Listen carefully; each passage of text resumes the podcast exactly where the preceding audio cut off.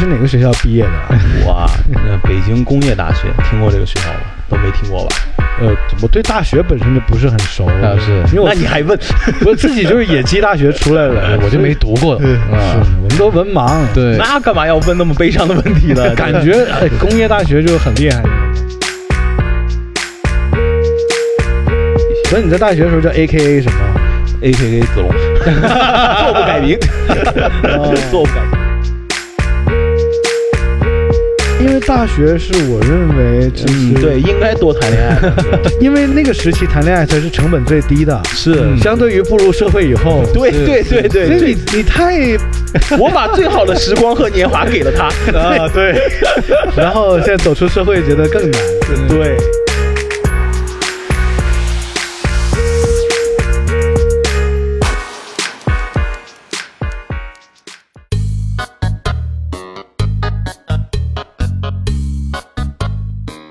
大家好，这里是不苟言笑出品的《一本正经》，我是严肃。我是认真嗯，这期我们请来了最沉默的嘉宾，嗯，子龙，啊，嗯，来跟我们聊一聊脱口秀内核到底有多悲惨。对，嗯，他们都说喜剧的内核是悲剧嘛，所嗯以我们今天主要是聊一下子龙的悲剧人生。嗯，可以，是，那我们请这个最悲剧的角色子龙跟我们打个招呼啊。嗯， ，Hello，大家好，我是子 龙。你看有没有听到声音很 惨？我听到了，嗯，其实这个我们这期故意用了一个特别低调的开场白。啊其实是当然我们再再来一次啊，嗯这是色泽出品的《借酒行凶》，我是王子。嗯，我是艾浪，嗯，我们今天请来的嘉宾是子龙。嗯啊，大家好，我是子龙。哎，大家好。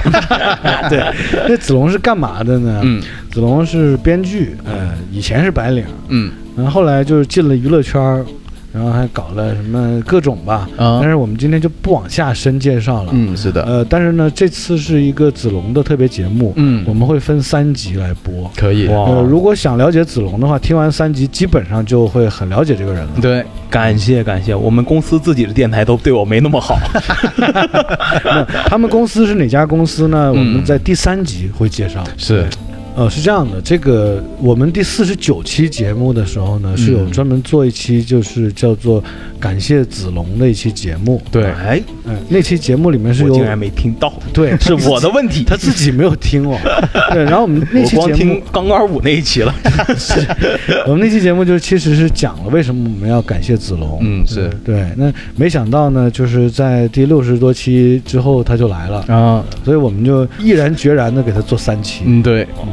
这个子龙这样啊，那就开始我们的这个访问了啊。嗯，嗯好你，是哪个学校毕业的啊？我啊，那北京工业大学听过这个学校吗？都没听过吧？ 呃，我对大学本身就不是很熟，啊是因为我那你还问？我自 己就是野鸡大学出来 的，哎我就没读过所以。啊，是我们都文盲，， 对， 那干嘛要问那么悲伤的问题呢？感觉哎工业大学就很厉害那种感觉。呃，就是中国有几个工业大学很厉害，就首先在咱深圳的那个哈工大很厉害，是嗯整个工业大学最好的。嗯第二个是安徽工业大学，嗯然后呢，还有第三等的，就是等等其他的工业大学，嗯像我们就是北京的都排不上号吗？对，排不上，因为工业大学还有北京工业大学，还有广州工业大学，哦哦哦，都这都属于工业大学的第三等。工业大学都学什么？呃，我们学校当时比较好的专业是一个工业设计，嗯，呃，是比较好的。你就呢？我我是学经管的，就是学经济的，所以就嗯没学到、那啊牛个逼！对，我总觉得学经济学的人，就你一问他股票，他就告诉你能买哪个。那是投资学，啊 啊，是分开的是哦吧？哦哦，原来这样啊，对，我们太太，哎，什么都不懂。哎对你所以我们为什么得感谢子龙呢嗯？是的，谁过来给我们上课来了？ 别嗯别别别别，嗯这个圈儿里都管你叫子龙老师是 吧？哎，对，就是我们这个行业啊，就是你要打扫卫生都是叫保洁老师，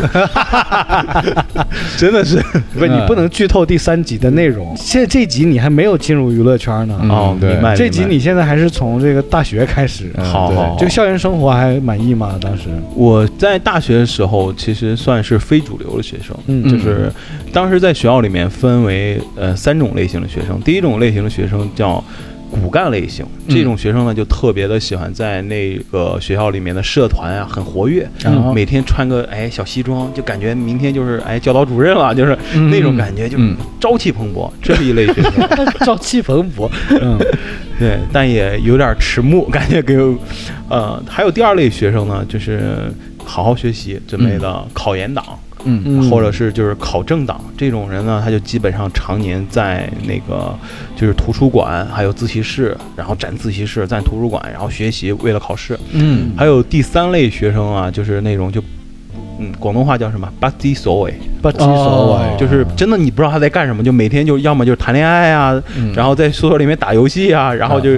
喝酒啊、聊天啊，就是哦我就是属于第三类的，对对我我也属于第三类的， 你所以要不然我们能成为朋友呢？对，嗯就是在大学的时候属于就很非主流那一派，就是也不知道在干嘛。嗯你大学的时候留过很奇怪的发型吗？那倒没有，那倒没有，正常发型，就很正常。呃，服装方面呢？呃，那个时候就穿的就比较嘻哈一点，嗯就是大黑炮。就那时候零几年的时候，还是呃 hip hop 在中国刚刚流行的时候，就是那种很典型 old school 那种穿法，就是嗯特别肥的裤子，就那一条裤腿儿感觉是个麻袋似的，然后嗯两个对麻袋穿身上，然后一个纯白 T 恤，然后到膝 盖，然后嗯是我们裤都子那放在么屁股下穿面， 是啊都是都是那样穿的。对然后一个很纯白的一个 Air Force One 嘛，嗯啊然后戴着一个牛仔肉帽子。嗯那个时候你有想过成为一个 rapper 吗？没有，那个时候没有。那个时候没有想到今天成为了一个 rapper。 那 对对，现在对我的职业是你是喊地麦下的嘛？你是地下 rapper，对啊所以你一没有人知道你是正常对嗯的。 underground on the ground，啊但那个时候是没有想过要成为 rapper，没有想过成为 rapper，但是你那嗯想个成为一个嗯 talker，呃也没有啦，就是但那个时候比较喜欢一些舶来品，嗯然后我当时在呃就是做了一些事情，就是当时国内有一个在 BBS 的时候，其实中国第一个潮流网论坛站啊叫 Easy for Life。就是我不知道在广东这边就是有没有会上，但是当时已经是全国最大的一个，中国真的是第一个潮流网站了。嗯他当时是 BBS 嘛，当时是有好多留学生，他是首先那个网站的版主就是一个加拿大留学生，嗯北京人，然后他成立这个东西，那个网站它对中国 hiphop 有很大很大的影响，嗯他是把当时美国很多网站上的资讯，然后他翻译到这个中文，然后我当时就是很感兴嗯趣，哇，这个，很屌然后我就跟他们做过几期翻译，哦哦，对你帮他们翻译吗？对你英文那么好吗？这这因为都是黑人英语，很简单吧？啊我操，黑人英语英语还简单吗 Yeah, man, right. 我我也真的，我我 我是最近在看一部美剧叫《Snowfall》，嗯哦你有看吗？我没有没有那个我不知道国内让不让卖让不卖让卖放河粉的那个对 卖河粉的那个片儿，对哦， 对，就是明呃，已经第四季了吧？嗯我在里面学了很多黑人英语，嗯我我学了一个很屌的英语，我觉得真的可以在这里就是算演示干一下货啊嗯告诉给大家啊对可以啊就是一个哥们儿问另外一个哥们儿要东西，他说 “Give me a piece”，嗯呀，这个从字面意思就是给我一个和平，嗯嗯那啊然后后来画面是。他问那边要把枪， 就原来说就一个黑鬼问一个黑鬼要一把枪是 give me a piece，嗯所以就是哦哦能理解为什么嗯啊对有枪就好像能挺和平，对对啊，你必须生活的像一个狮子一样，才能得到羚羊般的温柔嘛。所以他们黑人文化，我觉得特别难，嗯包括说的话都不是正常话。所以你刚才还说什么黑人英语很简单，它其实是简单的，因为黑人的单词量是有限的。你其实你只要是按照他当时的那个情境，然后尽可能的去翻译成中文就好了。嗯但是因为更多的它都是资讯类的，就是我不是翻译歌词啊，歌词是真的很难。嗯那更嗯对对你必须了解他的文化。其实是更多就是翻译一下他们的穿衣打扮，嗯然后他们的音乐的通告，就是什么时候会有一些说唱歌手，然后上新的专辑，大概就是做这两部分。哦但是那个时候，那个网站聚集了中国最早的、最早的所有的 rapper 都会在里面。嗯当时但是郝宇也在吗？郝， 哎呀，那个时候郝宇已经 应该退休了，那个时候太早了，对。但是那个我真时的候很喜欢大学生自习室。对挺好但是那个时候，他当时就是中国的很多说唱歌手的萌芽阶段，嗯就是在那个网站，因为嘻哈有几个重要的文化嘛，就是音乐，然后还有穿着打扮，嗯他们叫拿样 swag，嗯所以这个对他们来讲很重要。哪样 swag？对，嗯，所以他们这个当时就是，我就在大学时间其实很热心的去参与了一些所以你在大学的时候叫 A K A 什么？ A K K 子龙，坐不改名，哦 坐不改姓，嗯真的站 就不改是名，你坐不改姓。你在大学的时候就特别嘻哈了，呃，也不叫特别嘻哈吧，因为我觉得就是接触了这种舶来很文化，嗯前沿，因为你就是如果其实让就是非主流嘛。让我理解，我不会用非主流这个词儿，因为我觉得非主流是杀马特，在我脑海里，对对啊，那我那觉个得是下沉市场的非主流啊，我觉得挺酷的。 对对对，因为那天我们问一个小哥们儿，他还说对当时觉得杀马特的发型特别牛逼，是是对啊就那发型就可以泡跟妞了 QQ 红钻似的， 哎，对他也有讲到 QQ 红钻，嗯但是说回来啊，其实我记得我在大学的时候，呃，我认识的一些朋友，就比嗯方说能做到网站的，或者是做一些嘻哈网站的翻译的，嗯嗯这些在我心目中都是那个，就是真的所谓的前沿分子。我不认为这叫非主流啊，嗯我觉得这是这叫超主流。嗯嗯，那个时候就是，当然现在主流呃媒体上会讲叫亚文化，啊其实在，对这个还好听点儿，对，但是其实早在零五年的时候，那个时候已经在流行亚文化了。那个时候其实圈子里人都都知道自己是属于亚文化，叫亚逼，这就是亚逼自黑嘛。嗯是北京那边的说法吗？啊对对对，当时我认识很多朋友，就想得很清楚，他知道自己在做这个事情是不可能被当下主流市场认可的，但是他就是自己喜欢嘛，所以很有幸，就是那个网站，就是那几个创始人都是富二代，你知道 吗？嗯啊，所以他们就不太 care 整个别人对他们的关注，所以他们当时就一心只想把最好的资讯嗯，从国外然后带到国内，明白。嗯所以对当时我为什么一直说 rapper，就是真的好多的那种音乐的启蒙，还有穿衣打扮启蒙，都是从那个地方，这是很屌的东西，很很纯粹，只能说是很纯粹。我记得那个年代，就是我们对嘻哈文化的理解，除了音乐，还有那种极限运动，嗯对其实它是融合的嘛。对对街舞对什么的，嗯啊对，包括街舞，其实我觉得这是一种很屌的一帮人的存在的状态。，嗯但是你也想过没有，在父母的眼中，这是一帮什么人？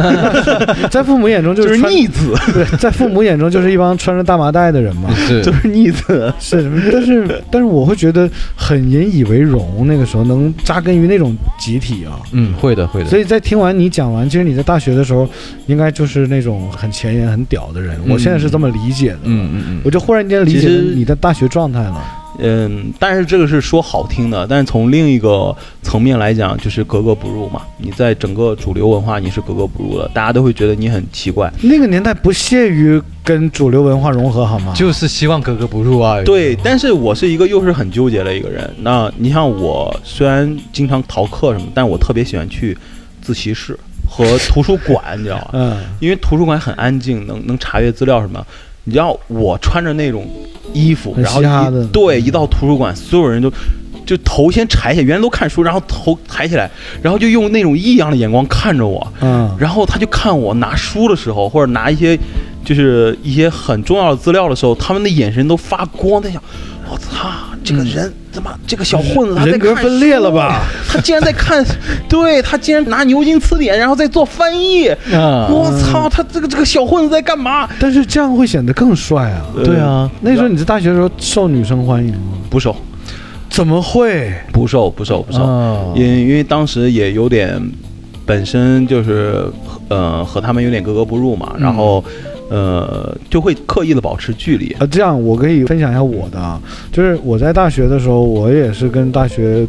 的女生格格不入，嗯因为我觉得她们太 low 了。嗯就是当然了，我相信我的大学同学也没有几个听我们这个节 目，所以我也不怕啊啊。呃，所以那个时候我就认识了艾浪，社会人儿艾浪啊是艾浪，他在酒吧工作。对我那时候就每天去他工作的酒吧，嗯然后喝酒泡妞啊。嗯，我大学的期间就是每天开洋酒，嗯就活得像个那种热狗的 MV 里那种嗯啊对，谢谢雅最虎金迷的状态。哎然后对对你我爱这就是台妹嘻哈的感觉实践派，你知 道吗？我们这种就叫书面派，你知道吗？ 这是理论的 派。但话说回来，如果当时子龙是在广东的话，他绝对会变哇，好潮啊！哇，那个他会跟我成为朋友啊，对，应该会应该对会会。我非子龙，我常当时我有试过什么？我试过纯银色的头发，嗯哦我试过 OK 爆炸头，就跟那个黑鬼那样，就是整个啊头是那种大圆球的。明白。然后试过苏米烫，嗯，呃，试过郑伊健古惑仔那种长头发。对对，因为我学服装设计的嘛。嗯，OK。我穿的衣服、裤嗯子，有一半儿是在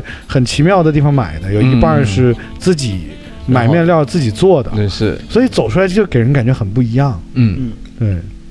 年轻人嘛，我觉得都是会追求一些特立独行上的东西。那你那个时候有没有追求一些特立独行的东西？除了外在，嗯，我当时有一种愤青感，我哦觉得、嗯呃，其实我虽然这种打扮，然后还有这个刻意的跟同学有距离，其实现在看起来其实就是有一点点骄傲。其实这样其实挺不好的，因为应该的，应该的。对哎，就是那个年龄嘛，就是你确实很难有更高的一个思维去思考这个问题。但是现在看其实有点幼稚，就是我当时就觉得大学真的是废。我那时候老认为我们这一代是垮掉的一代，嗯，好多人其实上了大学就是前十二年很努力，然后考上一个大学，然后这四年就是要去浪费。因为我印象特别深，就是我刚考完高考的时候，就有一个像一个学长的一个朋友跟我聊天，他说大学真他妈太爽了，嗯，你每天玩儿就行了。那我是这个感觉啊。对他就是给我过这个灌输，那我和我小时候就是接受的这种教育又不是特别的一样。啊，我就觉得，其实大学呢，我想象中它是一个象牙塔，它是需要你再次武装自己的一个。象牙塔这个词儿其实是一个挺梦幻的词儿，我想对对就是我感觉象牙塔是那种就是扣子都得扣到就是喉结的那个位置， 对对然后对，啊眼镜得戴特别厚的那对种，，而且是情商极低，嗯不善于与人沟通， 啊每天抱着书，嗯只有这种人才会从象牙塔里走出来。我觉得是这样的，就是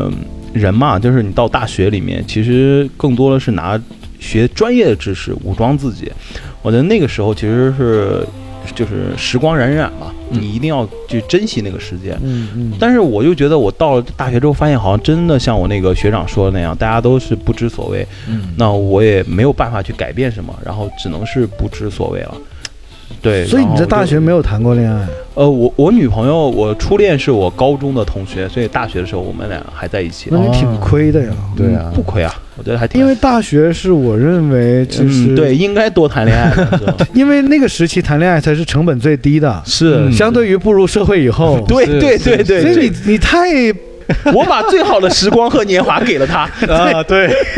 然后现在走出社会觉得更 难，嗯对，啊所以你错过了好时光，错过了好时没光错，但是呃，我觉得各有各的好吧，他也挺有意思的一个人，所以我们相处的还蛮愉快的。嗯当然那个大学我们就讲这么多啊，嗯然后后来就第一份工作是怎么找到的？第一份工作是在大四的时候去实习，哦，嗯对，然后在一个类似于地产的一个调研公司去实习，嗯然后我当时就会觉得，啊、工作之后就发现职场人是很职业的，嗯我就发现我操，我这这四年确实啥都不懂。然后我就很后悔，嗯然后我就想考研，但是你学习成绩又很差， 你就考不了 了。然后呢，就是走了一个捷径吧，就是读了一个国外的研究生，然后呢，嗯就是在国内上一年。你嗯国可外以这透露段哪个国家吗？委内瑞拉还是真的嗯 对，就南差美不的 多一。些你想，我给你描述一下那个地方，啊就是到处都是黑鬼，然后还有意大利佬，啊还有爱尔兰人。啊你觉得这个地方是哪儿？首先，我先说是美国啊，啊，嗯，一个地方，嗯我我我记得来的，哎呀， 是啊 新泽西。嗯哦，你在新泽西啊？对，但是我待了不到一年。我当时想上学，嗯我就觉得，嗯，除了我要去在书本上获得一些知识之外，我觉得见识还是挺重要很的，重要，对很重要。所以说，我就知道我出去，我是去玩儿的，嗯，所谓的玩儿，我是要去体验，是知道外面的世界是什么样。非常认可你这个观点。对，所以我当时就还是很清楚自己要干嘛的。然后很多同学是在那儿待了两年，我在那儿待了一年不到我就回来了啊你。就够了嘛？我像你对这么我聪明的人是吧？一年那不种是主鸟要地没钱方，了嘛， 我爸我妈别人给了，就就回来不了啊是。那种地方待一年就差不多了。，对，那个那个地方真的，我 我真的多一天我都不想待。其实龙蛇是混杂的，是的。对其实外国如果生活真的很无聊，嗯对因为你说旅游的话，那当然你就是密集在那几天，对专门挑好地方去，对那肯定是好嘛。对嗯对对对， 对，因为我当时觉得就是、呃、我是零七年的本科嘛，嗯，然后零九年的时候，当时已经是全球有一次金融危机，嗯我当时就判断国内的机会是一定是比国外好的，嗯我就毅然决然就回来了。睿智，对这个事儿他都判断出来对了，。但是就是学金融的，啊对呀，学金融的嘛， 嗯对对对， 呃对，经济的，学经 济的，是呃经济的，对对对，所以就回来了，嗯然后就找了一份工作，然后当时是在那个就是一个国企吧，嗯然后去做一些呃市场上的事情，但是很简单了。对，就找了一个国企，当然我就不太方便说那家。明白，嗯不用说，就国企一般我们都不不深挖。对对对对，对，就干了也没多久，嗯，没有，我干到一二年的时候，就也干了若干年。对，一二年，然后又换到了一个另外的一个互联网公司，嗯然后就认识了咱俩共同的朋友嘛，嗯就然后他当李时诞，对，然后当时就在那家公司，当时中国互联网已经特别的热了，所以当时工作机会特别多，然后就在那个里面又学习了两三年吧。后来就加入了今晚八零后。对，但不是直接加入了今晚八零后，是我边工作，然后边去给投稿。那他们是这个公开征稿的，对，你怎么就想到你能给这个今晚八零后写段子呢？呃，谁也不能说自己能，就是得试。啊嗯就是我就会尝试，人家就是就是说就脸皮厚点嘛，就问、嗯就说哎我能不能给你投啊？他说可以啊，你就写写看吧。就是完全是自告奋勇、毛遂自荐、嗯对，对对，刚开始就特别的傻嘛，然后就一次就写好十几条段子，这然后不傻呀、那个对啊史泰龙当年不就是见了无数无数个导演、嗯无数无数个投资 人，最后才拍成第一部电影的吗？哦，对，当然这是成功了，是这么讲就对，你但不也是 成功了？对啊你，成成功了，就是在第二集我们会讲到他成功进入了娱乐圈嘛。嗯，对，没错对，，但是现在还先没没进去呢。嗯，不能剧透还在摸索，然后那个时候就是呃下了好大的功夫吧，然后嗯去看、去学习，边学习然后边投边搞，然后就是这样，也是写了几年吧。嗯，我想问那个，就是你刚有给八零后写稿子的时候，这种冲动的时候啊，嗯，谁教你写的？你怎么就会呢？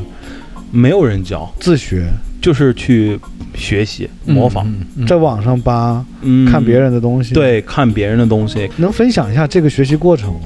呃，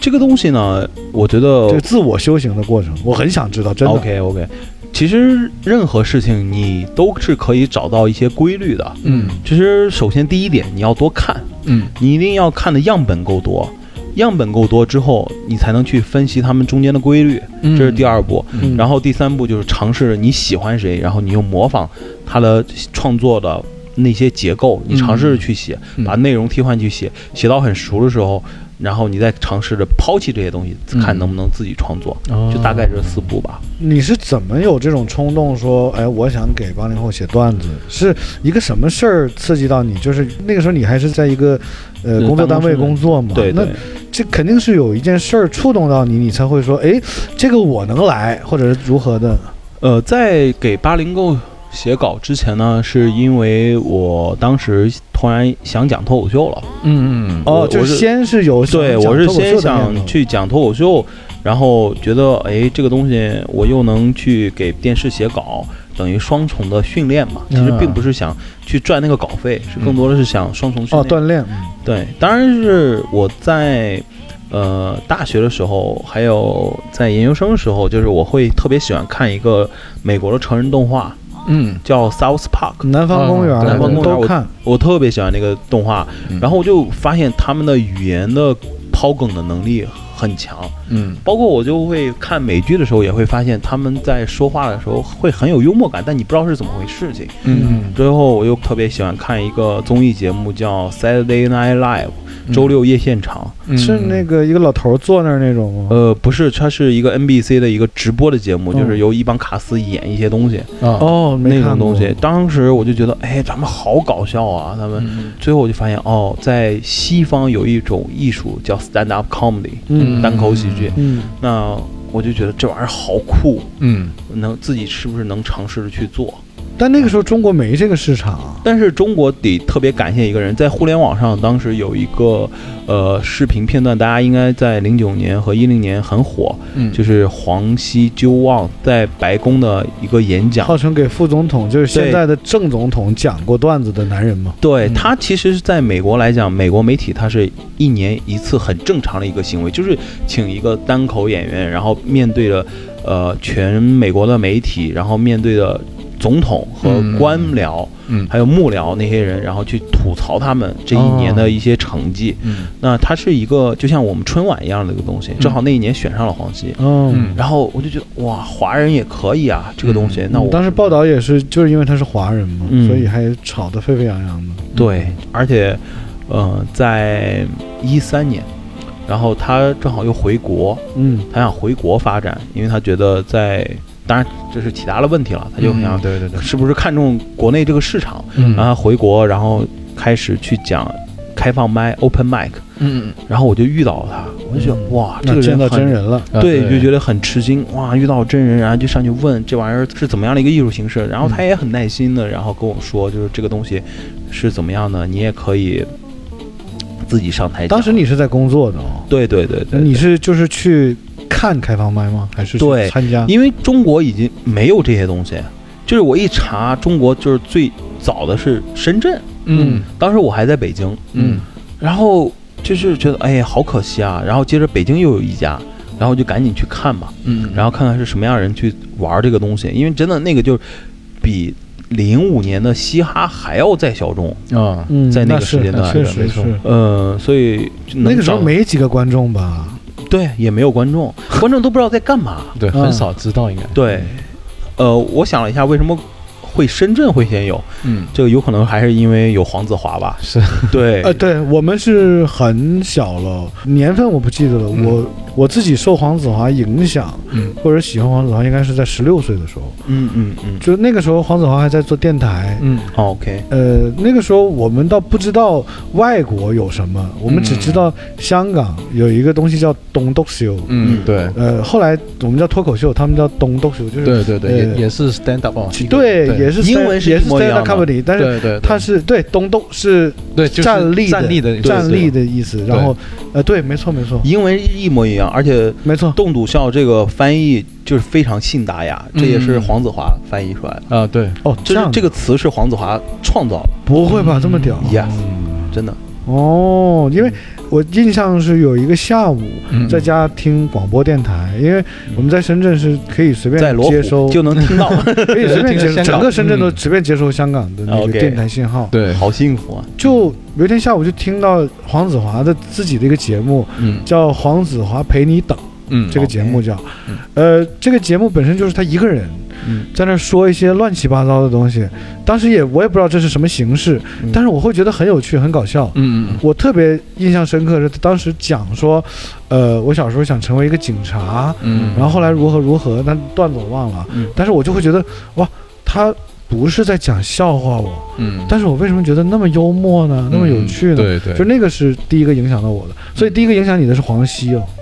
嗯，算是吧。因为黄西，然后你就开始看外国的，我是先看外国的，然哦发后现正好了又是因为有黄西，嗯，然后后鼓舞了我，对，就觉哦得哦哎，明白，就中国人也能干这个事儿。对中国人也能干这个事。你当年看 South Park 的时候，你是看英文版，呃，当然有翻译的了，如果英文版是字幕是吧？对我们是看广东话粤版语，版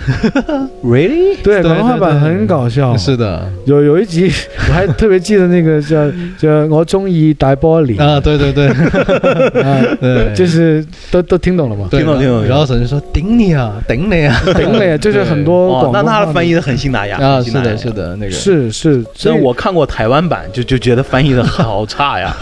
我倒没靠看掰过呀，啊，那我们不懂他那个啊台湾那对些台语的闽南那些语东那西些对梗，可能是就是就显得有一点点娘。嗯 pussy 会味儿有点重，因为它那个东西是吐槽向的，所以情绪要特别的足才行。但是明白呃，台湾话又特别的温柔，嗯所以就是用它那个讲起来就很奇怪。啊，是 OK，明，白了，所以你就开始尝试投稿，通过对投稿就是锻炼自自己。对，是这样的。那个时候投稿之余有参加过开放麦吗？自己，有有有，也要也有上开放麦。对我其实是一三年第一次上，然后因为工作就停了，一五年就是在很纠结要不要就是。我那么喜欢这个东西的话，我是不是要就是放弃工作，或者说我要从工作里面拿出一部分的精力嗯去做这个事情你？看这里面有两条线啊，嗯因为你当时是一边在给八零后投稿，嗯一边在参加开放麦，嗯这两个问问题我都想问。嗯我想问的一个是你第一次投稿有没有受到挫败，和第一次上开放麦有没有受到挫败？我想听这两个挫败的故事。哦，挫败了故事啊、嗯，先先讲投稿吧。投稿就是我是写了几期啊，嗯写了我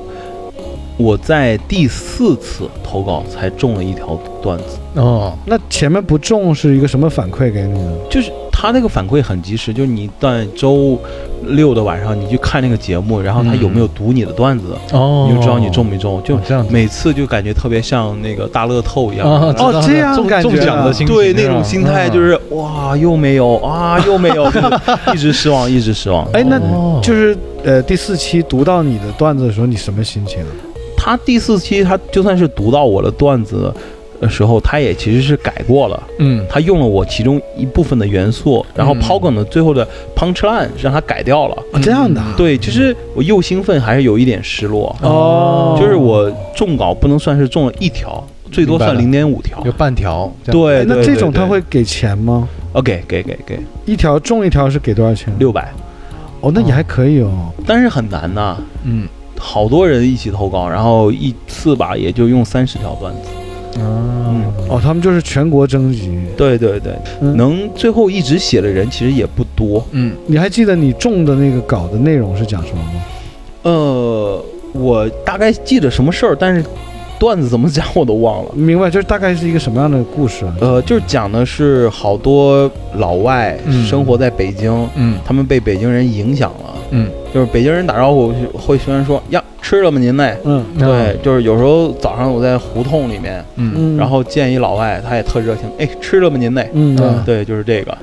就这么一个段子。，对，就是这么一个嗯好段子。像听过，我好像在八零后听过。嗯，就因为当时我也挺喜欢看王自健嗯嗯出来讲这些东西，是当然都是王自健出来讲的。，对，当时都忘记了早期是吗？对。那好了，这个是稿子的，就是前面的一些经历啊。嗯那第一次上开放麦是什么感觉？第一次上开放麦就是黄西跟我聊完之后，我就说那我也试试吧。他告诉我两点，第一点就是你一定是自己原创的五分钟段子，不要抄袭。嗯呃，第二呢就是呃你你要鼓起勇气去站上台上，嗯因为你在台下再怎么表现和台上是不一样的。他就给了我这两条建议，嗯